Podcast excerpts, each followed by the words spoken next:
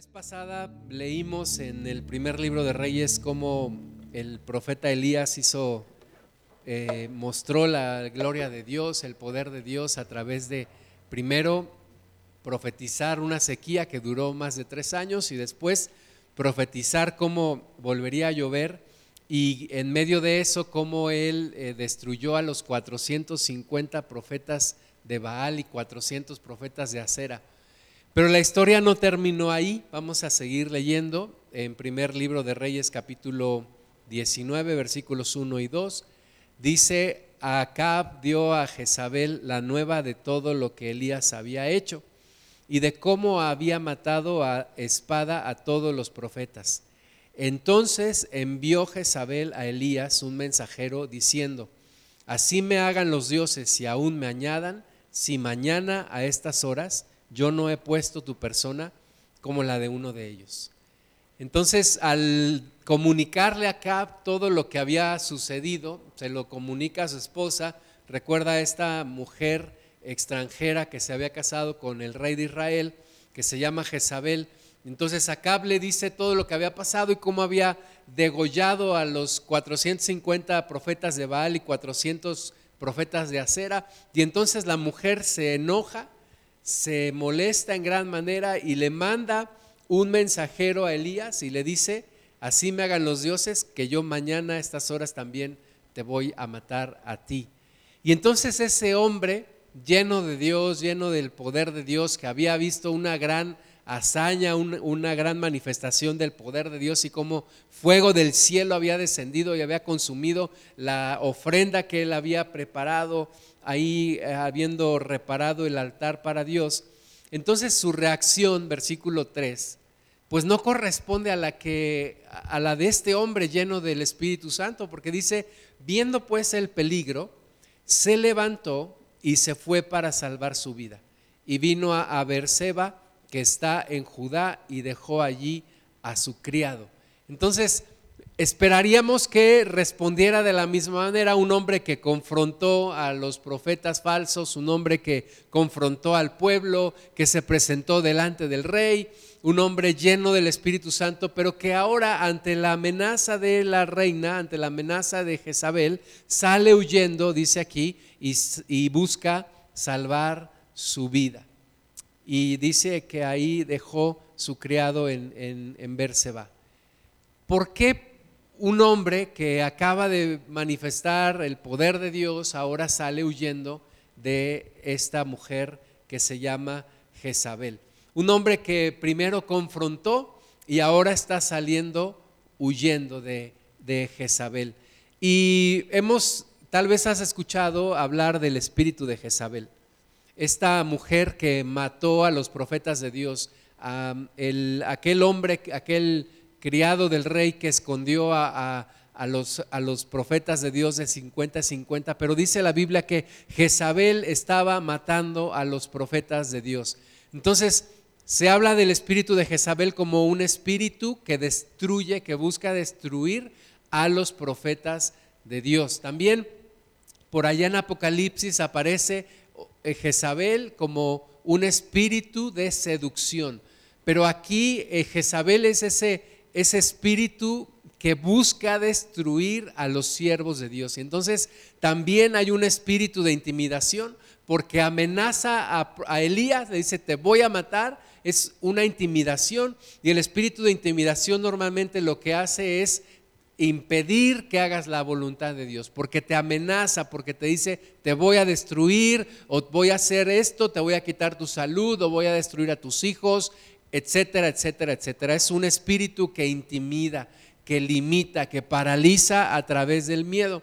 Y entonces Elías ante este choque espiritual, ¿verdad? Acababa de tener una gran victoria, pero ahora sigue la confrontación ahora con Jezabel, con esta mujer endemoniada y sabemos que Ah, detrás de todo esto hay un mundo espiritual. Entonces Elías está confrontando no solamente a la mujer, sino a los demonios que están detrás de ella. Y entonces él sale huyendo y eh, hay algo que, le afectó que se llama agotamiento. El, el estar agotados nos hace estar más vulnerables, nos hace estar debilitados y nos hace no poder responder de acuerdo a lo que Dios quiere. También es importante buscar no salirse de la cobertura de Dios. Y Elías, en lugar de buscar a Dios, en lugar de ir y decir, Señor, ahora qué voy a hacer, ahora cómo te vas a manifestar, Elías, su primera reacción es salir huyendo de las amenazas de Jezabel. Y de nuevo, yo creo, y vamos a seguir leyendo en un momento, pero yo creo que Elías estaba tremendamente agotado. Y entonces la lección, mucho de la lección de hoy es qué tan agotada y qué tan agotado estás tú que no puedes seguir adelante en el camino que te ha llevado tal vez a una depresión, que te ha llevado a una tristeza, que te ha llevado a un, a un vacío, que te ha metido en un hoyo de donde no has podido salir. Entonces, versículo 4 dice, y él se fue por el desierto. Dejó al criado ahí en, el pueblo y él se va, dice, por el desierto un día de camino. Y vino y se sentó debajo de un enebro y deseando morirse, dijo, basta ya, oh Jehová, quítame la vida, pues no soy yo mejor que mis padres. Un hombre que está cansado, está agobiado, está agotado y ahora deja a su criado, él se va solo por el desierto y deseaba morirse. Era tal el cansancio, tal era el desgaste que Elías deseaba morirse. No sé si te ha pasado a ti alguna vez en tu vida que te has desgastado tanto, que has estado tan agotado, tan agotado, tan cansado, que deseas ya mejor rendirte. Y dices, pues yo no sé ahora qué va a pasar, pero que pase lo que tenga que pasar. Y muchas veces tal vez has, llegado, o alguna vez en tu vida has llegado a desear que ya todo se termine. Pues Elías estaba en un momento así. Y Elías por eso yo, yo creo que estaba deprimido. Ese cansancio, ese agotamiento, ese desgaste espiritual lo llevó a una gran depresión, una depresión tal que deseaba morirse. ¿Cómo puedes tú eh, identificar cuando una persona está deprimida? Bueno, cuando la persona pasa mucho tiempo eh, durmiendo, cuando la persona descuida su aspecto físico, cuando la persona deja de comer, cuando la persona se empieza a aislar, cuando la persona deja de hablar, son señales de que la persona está en una depresión. Y la depresión es algo sumamente peligroso. Muchos ya no salen de allí.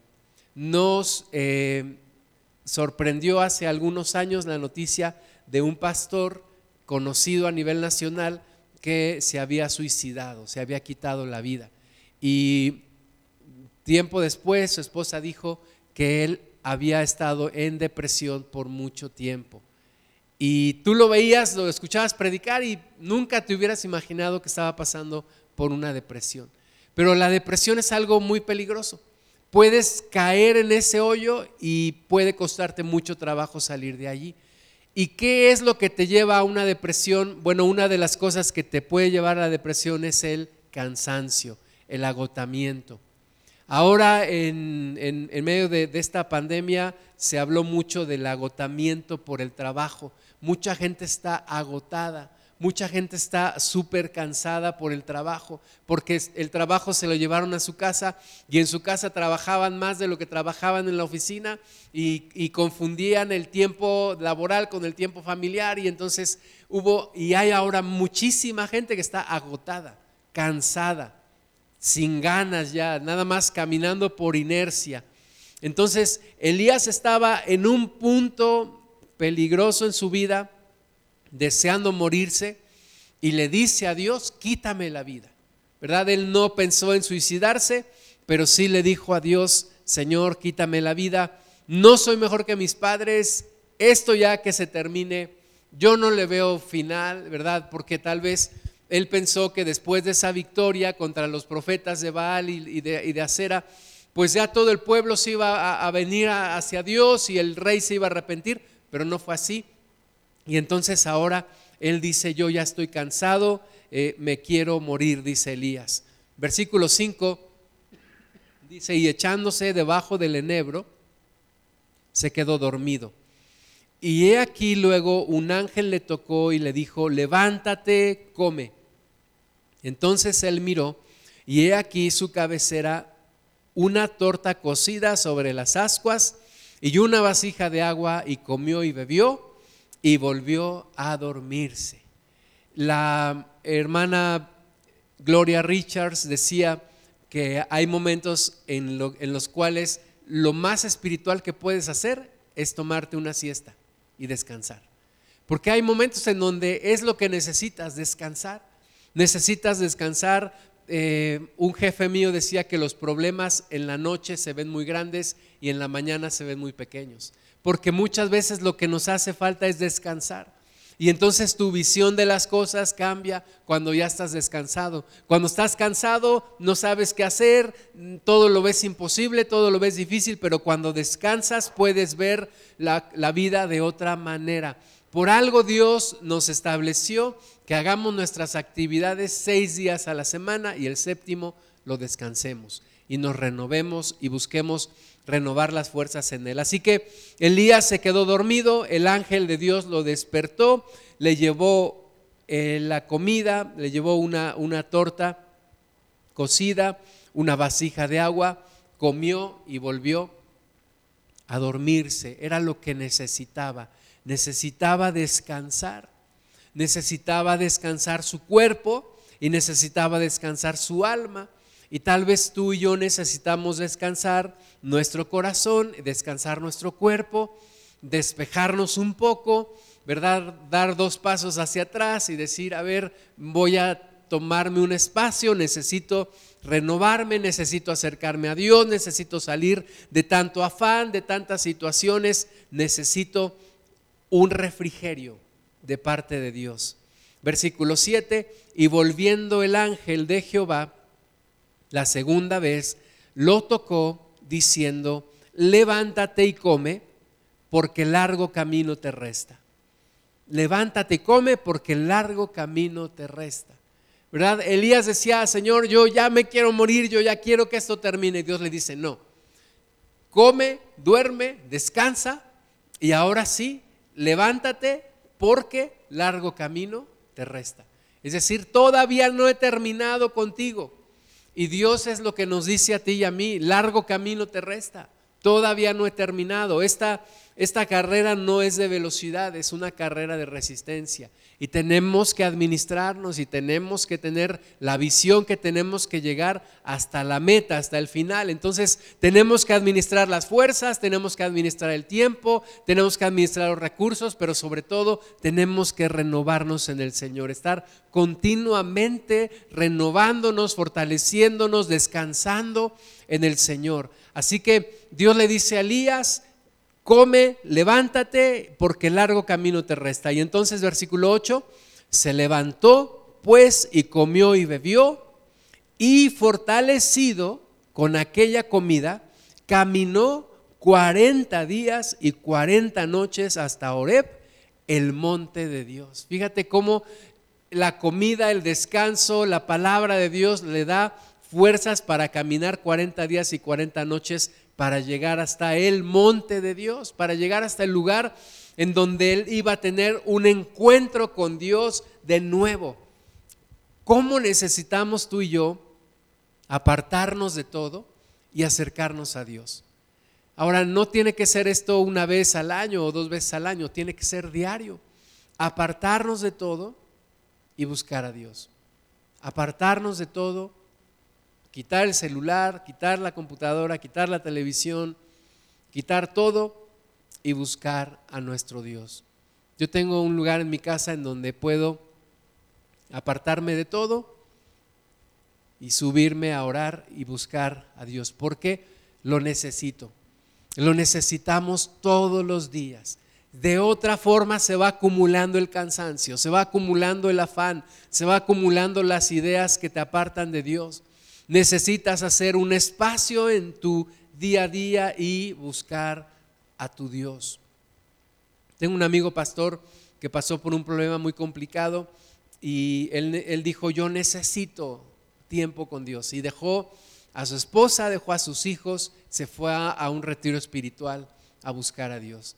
Necesitamos a nuestro Dios, necesitamos a nuestro Padre que nos vuelva a dar el descanso. Cuando mi papá falleció fueron días difíciles, pudimos salir, ir al, al pueblo de mi papá y pasar unos días mi esposa y yo y allí encontrarme con Dios y renovar mis fuerzas y, y pasar mi duelo y estar delante de Dios, porque todos lo necesitamos.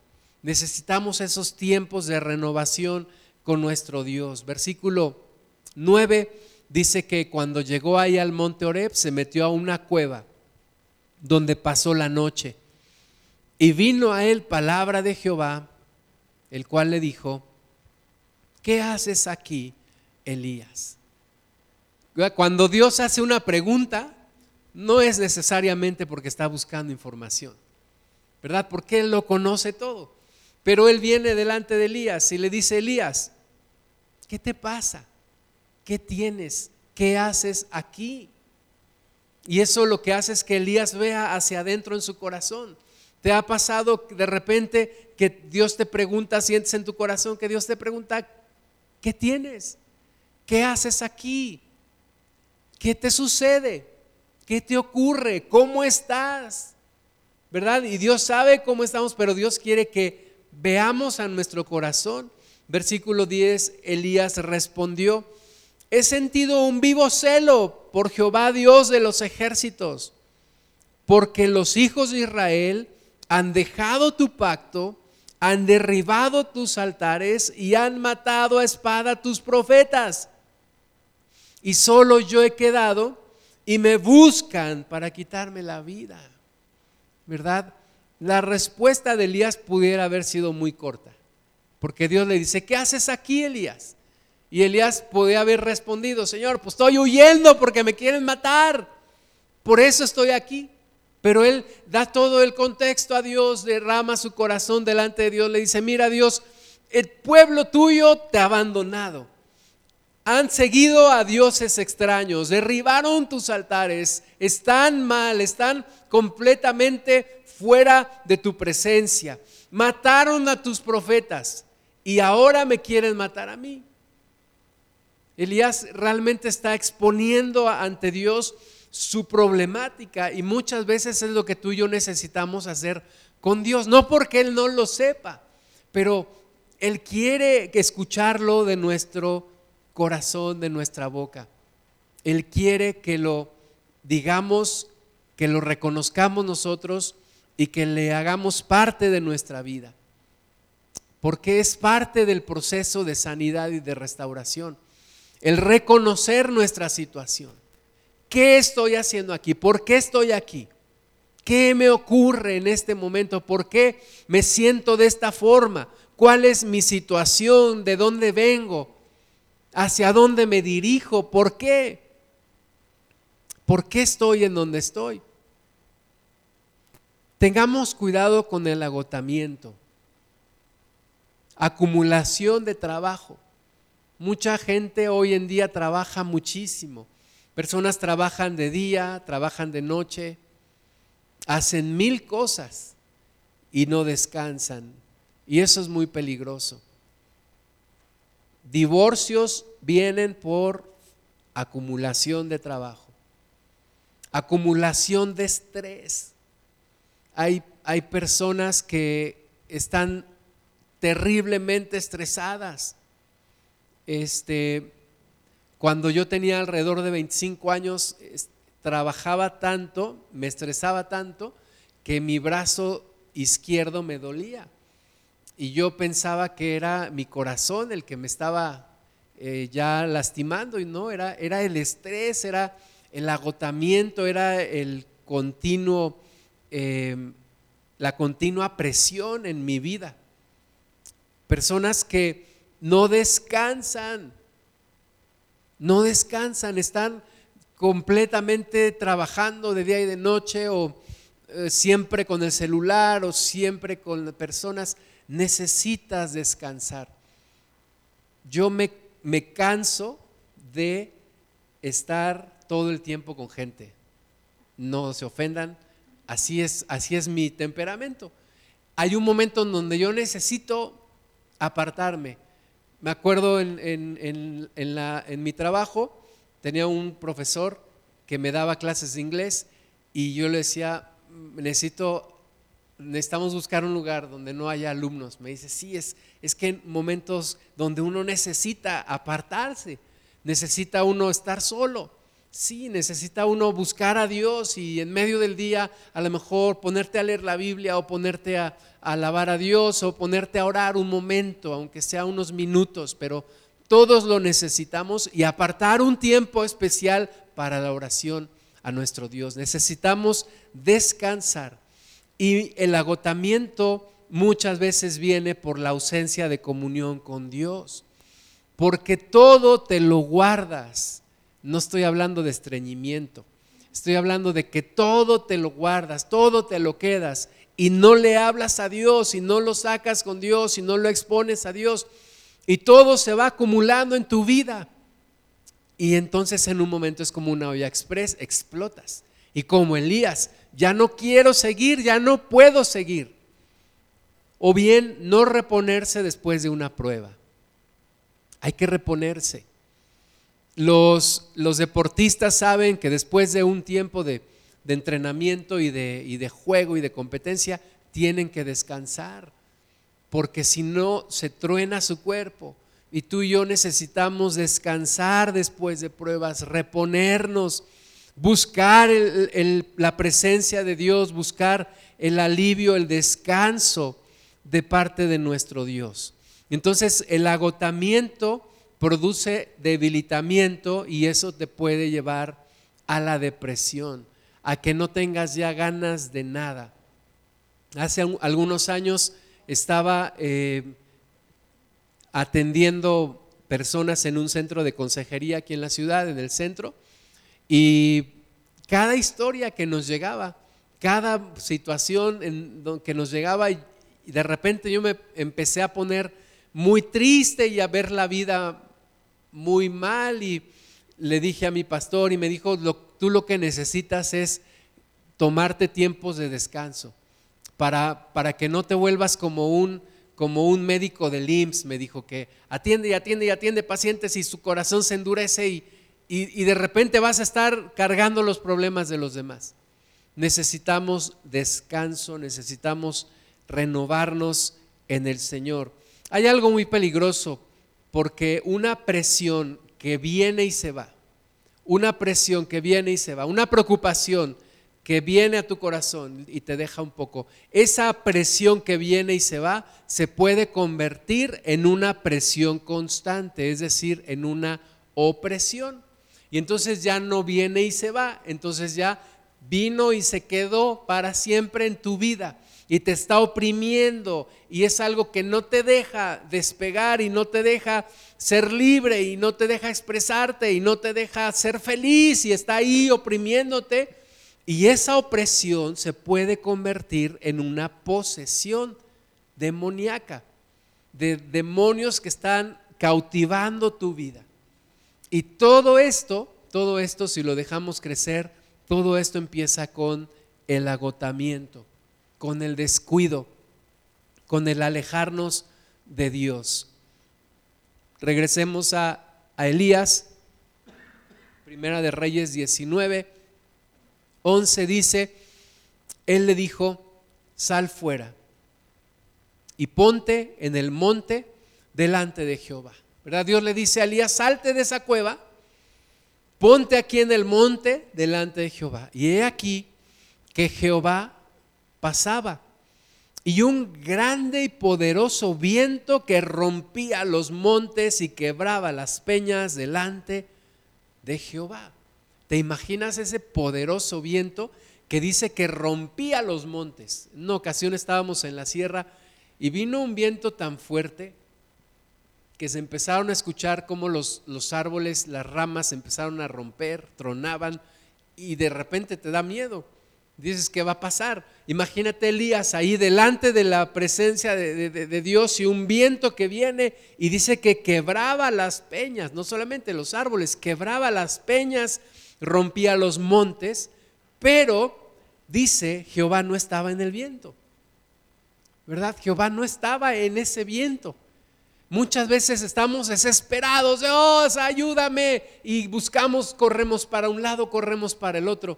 Dice ahí que Dios no estaba en ese viento. Y tras el viento, un terremoto. Imagínate, Elías está viendo ahí, ve el viento que rompe las peñas y ahora un terremoto y está moviéndose la tierra. Pero Jehová no estaba en el terremoto. Y tras el terremoto, un fuego. Pero Jehová no estaba en el fuego. Y tras el fuego, un silbo apacible y delicado. Y ahí ya no nos dice que Jehová no estaba ahí. Entendemos entonces que ahí estaba la manifestación de Dios. ¿Verdad? Viene el viento, luego el terremoto, luego el fuego y luego un silbo apacible y delicado. Y esa es la presencia de Dios que tú y yo necesitamos cuando estamos agotados. Un silbo apacible y delicado. Una voz que nos habla al corazón de una manera tierna. Una voz que habla nuestra vida y que nos trae paz y que nos dice calma. Esa tormenta que Jesús calmó en el, en el mar es esa tormenta que nosotros muchas veces traemos en el interior y el príncipe de paz viene y dice, calma, todo tranquilo, todo en silencio. El silbo apacible de Dios, el silbo apacible y delicado. Salmo 46, 10 dice, estad quietos y conoced que yo soy Dios. Exaltado seré entre las naciones, enaltecido seré en la tierra. Jehová de los ejércitos está con nosotros nuestro refugio es el Dios de Jacob, Selah. Selah quiere decir detente y medita. Estad quietos, dice el Señor, conozcan que yo soy Dios. Estar quietos es lo que Elías necesitaba. Estar tranquilo, estar quieto es entender y presenciar al Señor en medio del silbo apacible y delicado y encontrar las fuerzas allí, de nuevo, en el Señor. Abrir tu corazón y sí, de repente dejar salir ese terremoto y ese viento y ese fuego, pero llegar hasta el silbo apacible, llegar hasta la presencia de Dios y, y descansar en el Señor. Versículo 13, primer libro de Reyes 19. Cuando lo oyó Elías, cubrió su rostro con su manto y salió y se puso a la puerta de la cueva. Y he aquí vino a él una voz diciendo, ¿qué haces aquí, Elías? Otra vez la misma pregunta, la misma pregunta que ya le había hecho Dios. Ahora, después de la manifestación y después de que Elías vio todo eso y cuando vio el silbo apacible, cubrió su rostro con su manto y Dios le vuelve a decir, Elías, ¿qué haces aquí? Él respondió, he sentido un vivo celo por Jehová, Dios de los ejércitos, porque los hijos de Israel han dejado tu pacto, han derribado tus altares y han matado a espada a tus profetas. Y solo yo he quedado y me buscan para quitarme la vida. La respuesta fue la misma de parte de Elías, pero entonces viene una respuesta de parte de Dios y viene una instrucción. Versículo 15, le dijo Jehová, ve, vuélvete por tu camino, por el desierto de Damasco, y llegarás y ungirás a Asael por rey de Siria. A Jehú, hijo de Nimsi, ungirás por rey sobre Israel.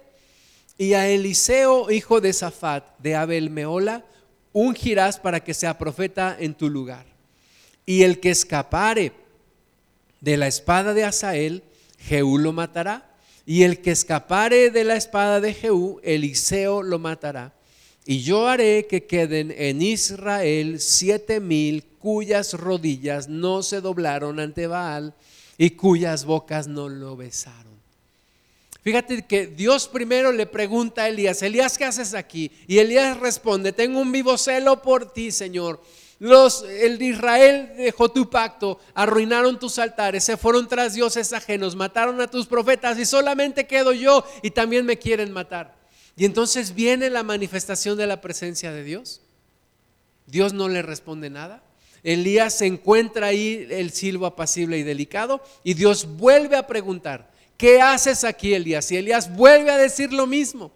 Pero ahora sí, Elías está listo para recibir instrucciones. Y entonces Dios le dice, bueno, vas a regresar por el mismo camino donde viniste, te vas a ir por el desierto de Damasco y esto es lo que vas a hacer. Vas a ungir a Asael por rey de Siria, vas a ungir a Jehú por rey de Israel y vas a ungir a Eliseo para que sea tu sucesor como profeta en Israel. Y yo te voy a mostrar que no estás solo y que hay siete mil personas en Israel que no doblaron su rodilla delante de Baal. Elías, las cosas no son como las estás viendo. Te dejaste llevar por la depresión, te dejaste llevar por el cansancio. Hay una luz, hay un futuro, hay un camino, no hemos terminado y tienes que seguir adelante. Y eso es lo que tú y yo necesitamos, una renovación para ver que las cosas siguen adelante, que Dios tiene un plan y que necesitamos seguir renovados en nuestras fuerzas.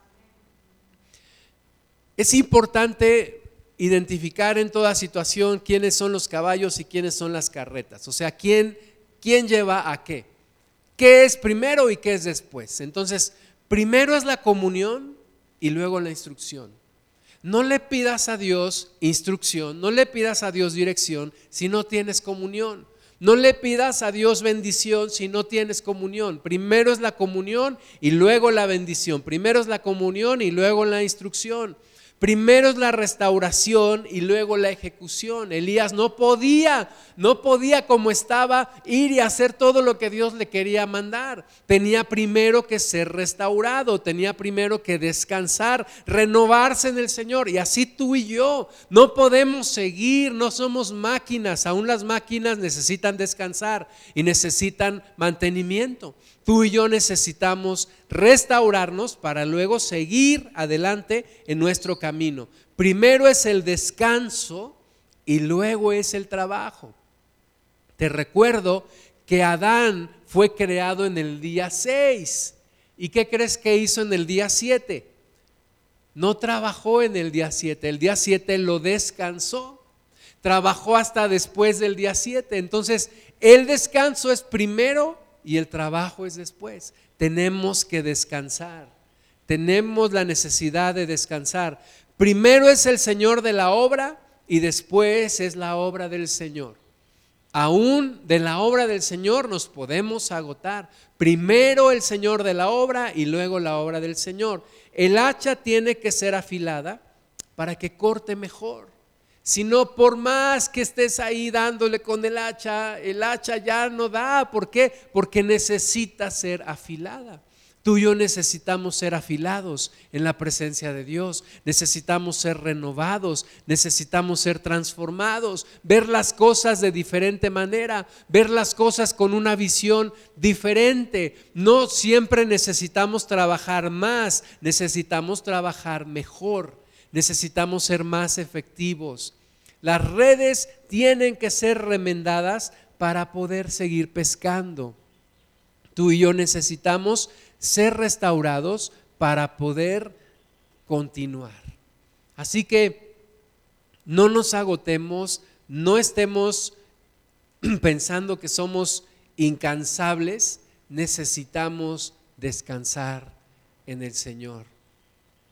Por, un tiempo en mi vida yo trabajaba de lunes a viernes, desde muy temprano hasta muy noche, tomándome solo como 20 minutos para comer. Y luego el sábado nos íbamos a, con un grupo de la iglesia, nos íbamos a un grupo de doble A a predicarles la palabra. Y luego el domingo, todo el domingo estábamos en la iglesia. Y así fue mi vida durante varios años. Resultado, obesidad, eh, gastritis, colitis, tres hernias de disco y muchas discusiones con mi esposa. Y no pasar el tiempo adecuado con mis hijos. Por tanto trabajo, ¿verdad? De lunes a viernes el secular, sábado y domingo el espiritual, pero hemos tratado de cambiar las cosas. Eh, un amigo mío me dice, mira, me estoy congregando en un lugar en donde termina el servicio y mi pastor nos corre a todos. Nos dice, váyanse y disfruten y pasen tiempo con su familia. Así que mi esposa y yo cuando, cuando llegamos a Pachuca no, no queríamos tener el mismo ritmo porque vimos como incluso las reuniones en la iglesia fueron causa de que se deterioraran las familias. Está, hay que encontrar el equilibrio en Dios, porque Dios es todo. O sea, Dios quiere que cuides tu familia, Dios quiere que sí te congregues, Dios quiere que sí te comprometas, que sí trabajes, pero Dios quiere que veas el todo. Dios es un Dios de armonía, lo puedes ver en la creación. Dios no cuida una cosa y descuida otra no jala la cobija y descobija otra parte, no. Es Dios es Dios de todo. Entonces tenemos que tener una visión completa de la vida, es descanso, trabajo, espiritualidad, familia, salud, es todo, pero todo alrededor de Cristo. El que me da la pauta de todo es el Espíritu Santo. Él es quien me guía en todo, Él es quien me va a poner los tiempos y el orden conforme Él lo quiere. Entonces necesitamos entrar en ese orden de Dios. Necesitamos entrar en ese orden para no agotarnos, para no enfermarnos, para no deprimirnos, para no terminar como limón exprimido en una fonda aquí en la ciudad. Necesitamos tener al Señor para estar siempre, siempre bien, siempre con energía, siempre con ganas, siempre bien. ¿Por qué? el mismo Señor Jesús, tú, lo lees en la palabra, Él no desperdiciaba ningún tiempo, Él se levantaba a orar en las mañanas, pero cuando tenía un chancecito se dormía ahí en la barca para descansar, para renovar fuerzas y estar listo para ministrar a la gente y estar con su gente y estar con sus discípulos. Y Él tenía una excelente administración de sus tiempos, de sus energías, de su salud, de su comunión con Dios todo alrededor de la comunión con el Padre. Entonces, el liderazgo de Elías se estaba agotando, Dios ya se lo iba a llevar, pero Dios le da instrucciones y hay algo que se llama sucesión. ¿Quién va a ser tu sucesor? ¿Quién va a ser tu sucesor cuando tú ya no estés? Porque un día tú y yo ya no vamos a estar. ¿Qué va a suceder? Yo le doy gracias a Dios porque durante muchos años no podíamos ausentarnos un domingo. Gracias a Dios nunca nos enfermamos ni nos pasó nada a mi esposa y a mí durante muchos años. Y bueno, ahora hemos tenido necesidad de faltar algunos domingos y gracias a Dios que ya hay quien se haga cargo de la reunión, de la alabanza, de la predicación, de todo. Gracias a Dios, eso es una gran bendición. Y siempre hay que estar preparando a quien será nuestro sucesor. Eh, Dios le dice a Elías, mira, el, el, siguiente rey de Siria va a ser Asael. Dios ya lo había preparado. No es que Dios diga, ay, ¿ahora qué vamos a hacer? No, Dios ya había preparado a Asael por rey de Siria, Jehú por rey de Israel y Eliseo va a ser eh, tu sucesor como profeta y hay siete mil que no han doblado sus rodillas delante de Baal. Dios tiene todo planeado. Dios tiene todo en sus manos. El lunes me sorprendió una noticia, un compañero mío de trabajo falleció el domingo, hace ocho días, a los 49 años. Mi jefa me lo, me lo comunicó y, y yo dije, no es posible, acabo de platicar con él hace unos días, estábamos planeando el siguiente semestre él me habló un sábado, oye, quiero los temas, ya estoy preparándome, quiero preparar bien mi curso. Y pues ya no alcanzó a dar el curso. Dios lo llamó antes. No sabemos cuándo nos vamos a ir. Tenemos que preparar las cosas, dejar en orden todo, dejar bien todo, lo mejor que podamos, estar siempre listos. Había una hermana en Cristo, una hermana ya mayor de edad, y me decía, yo veo que a ti te, te, gusta siempre dejar las cosas bien. Y me decía, está bien porque no sabes cuándo vas a partir. Y tienes que dejar las cosas en orden. Tienes que dejar las cosas en orden. Siempre. No dejes cabos sueltos, no dejes problemas a los que van a estar después de ti. Deja todo bien. Deja todo arreglado, deja todo preparado.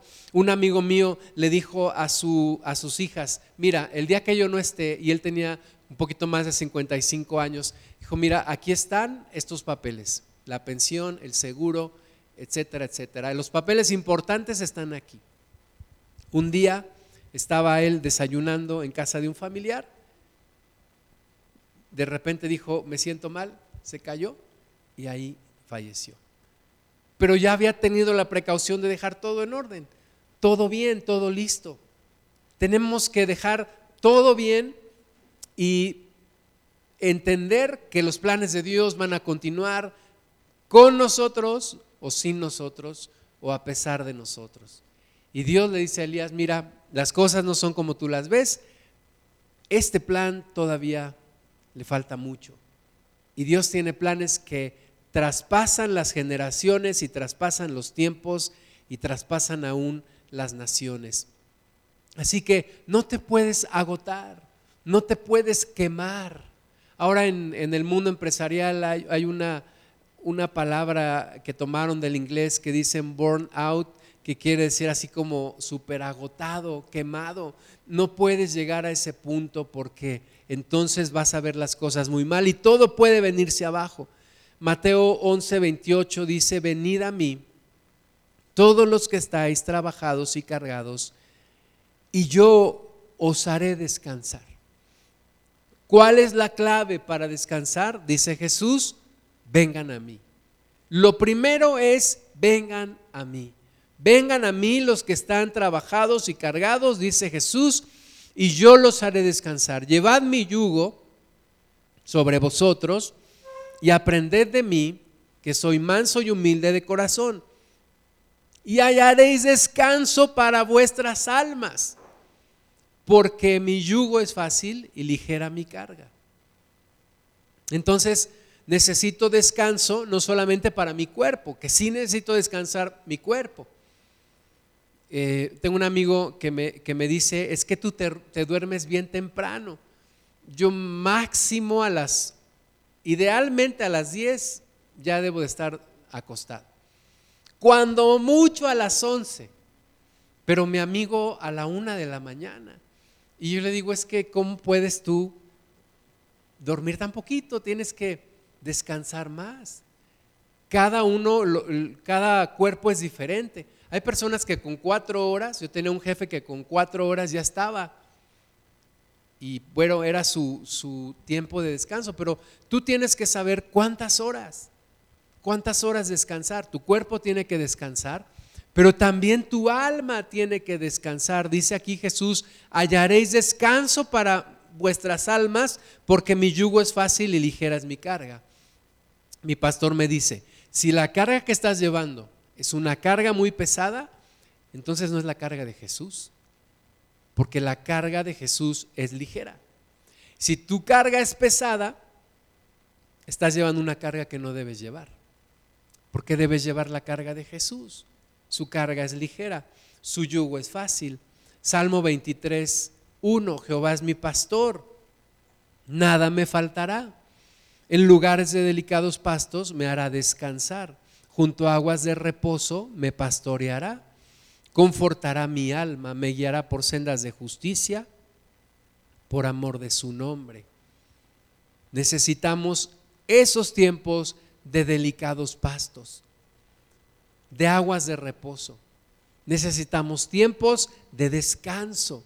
El Señor Jesús dice la Biblia que le decía a sus discípulos, vénganse, y los llevaba a un lugar aparte y les decía, vénganse y descansen, vengan y descansen. Jesús sabía que necesitaban descansar. En medio de tanto trabajo y de tantas cosas, y sí, había gente que los necesitaba, pero, pero también Jesús sabía que necesitaban descansar, si no, no iban a poder. Así que necesitamos esos tiempos de delicados pastos y de aguas de reposo. Salmos 55, 22 dice, echa sobre Jehová tu carga y él te sustentará, no dejará para siempre caído al justo. Echa sobre Jehová tu carga, no tienes que llevarla tú, échala a, Dios. Ahora no es irresponsabilidad, no quiere decir, pues hay que pase lo que sea, no. Es pon delante de Dios tu carga y tú haz la parte que te toca, pero la carga que traes, llévasela a Dios y así como Elías, renuévate en él y entonces Dios te dará instrucciones de qué hay que hacer. Isaías 40, 27. ¿Por qué dices, oh Jacob? Y ahí ponle tu nombre. ¿Por qué dices, oh Jacob? Y hablas tú, Israel. ¿Por qué dices, mi camino está escondido de Jehová y de mi Dios pasó mi juicio? ¿Por qué piensas que Dios ya no está contigo? ¿Por qué piensas que Dios es ajeno a tu vida? ¿No has, no has sabido? ¿No has oído que el Dios eterno es Jehová? El cual creó los confines de la tierra. ¿Verdad? Dice el profeta del Espíritu Santo, ¿por qué piensas que Dios está ajeno a tu vida? ¿No has sabido? no has oído que el Dios eterno es Jehová. No desfallece ni se fatiga con cansancio. Dios no se fatiga con cansancio, Dios no desfallece. Y su entendimiento no hay quien lo alcance. Él da esfuerzo alcanzado, multiplica las fuerzas de los que no tienen ningunas. Los muchachos se fatigan y se cansan. Los jóvenes flaquean y caen. Pero los que esperan a Jehová tendrán nuevas fuerzas. Levantarán alas como las águilas. Correrán y no se cansarán. Caminarán y no se fatigarán. ¿En dónde está la clave de tu fuerza? En tu comunión con Dios. En tu comunión con Dios. En la renovación continua de tu comunión con Dios. Allí está la clave de tu fuerza, de tu endereza, de tu pasión, de tu constancia, de seguir adelante, de que la gente te ve y dice, es que tú no te cansas, es que tú no desfalleces, es que tú sigues adelante. Pues claro, porque yo tengo mis tiempos de comunión con Dios, porque yo me renuevo en el Señor, porque yo sé que necesito descansar en Él y porque yo sé administrar las fuerzas que Él me da. Isaías 35:3, fortalecer las manos cansadas, afirmar las rodillas endebles, decid a los de corazón apocado, esforzaos, no temáis, he aquí que vuestro Dios viene con retribución, con pago. Dios mismo vendrá y os salvará. Entonces los ojos de los ciegos serán abiertos y los oídos de los sordos se abrirán.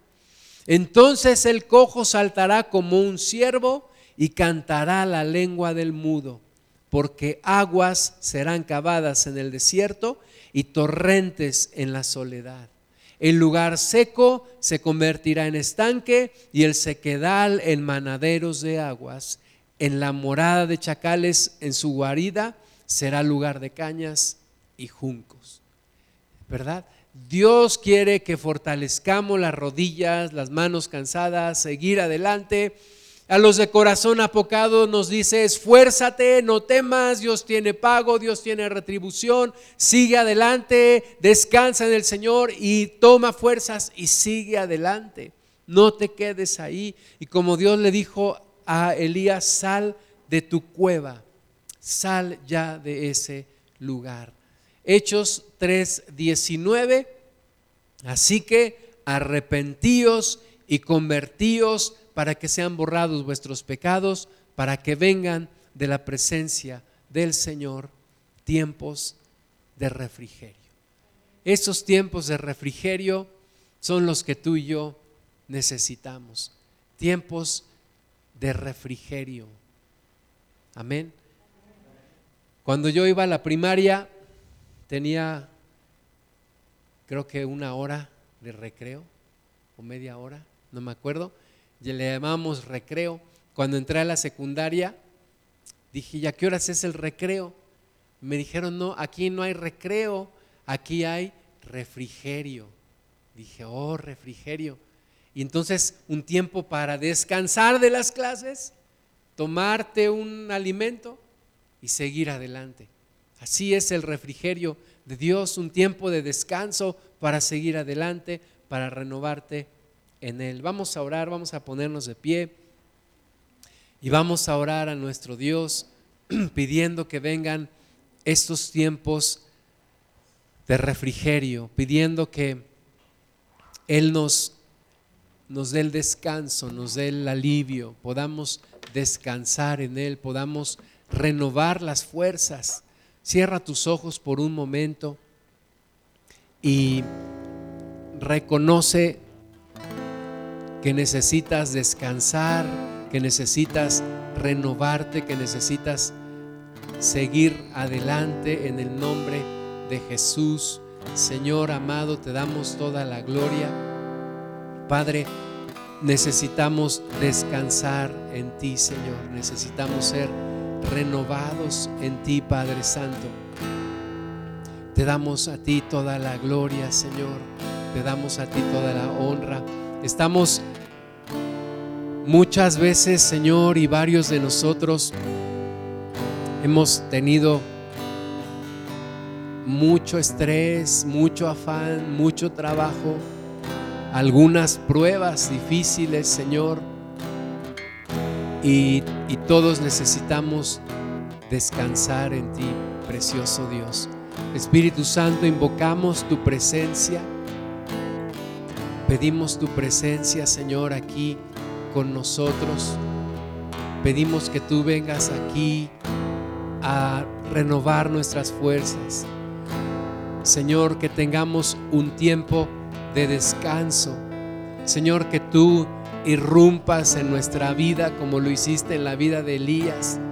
Señor, que tú vengas a nosotros y aún nos preguntes como preguntaste a Elías, ¿qué haces aquí? ¿Qué haces aquí? ¿Por qué estás así? ¿Por qué estás agobiada? ¿Por qué estás agobiado? Como dijo el, salmista, alma mía, ¿por qué estás turbada? ¿Por qué estás afanada? ¿Por qué estás abatida? Señor, nuestra fuerza viene de ti, dice tu palabra que el gozo del Señor es nuestra fuerza. Y muchas veces nos hemos alejado y hemos perdido nuestra fuerza porque nuestra fuerza proviene de ti, Señor.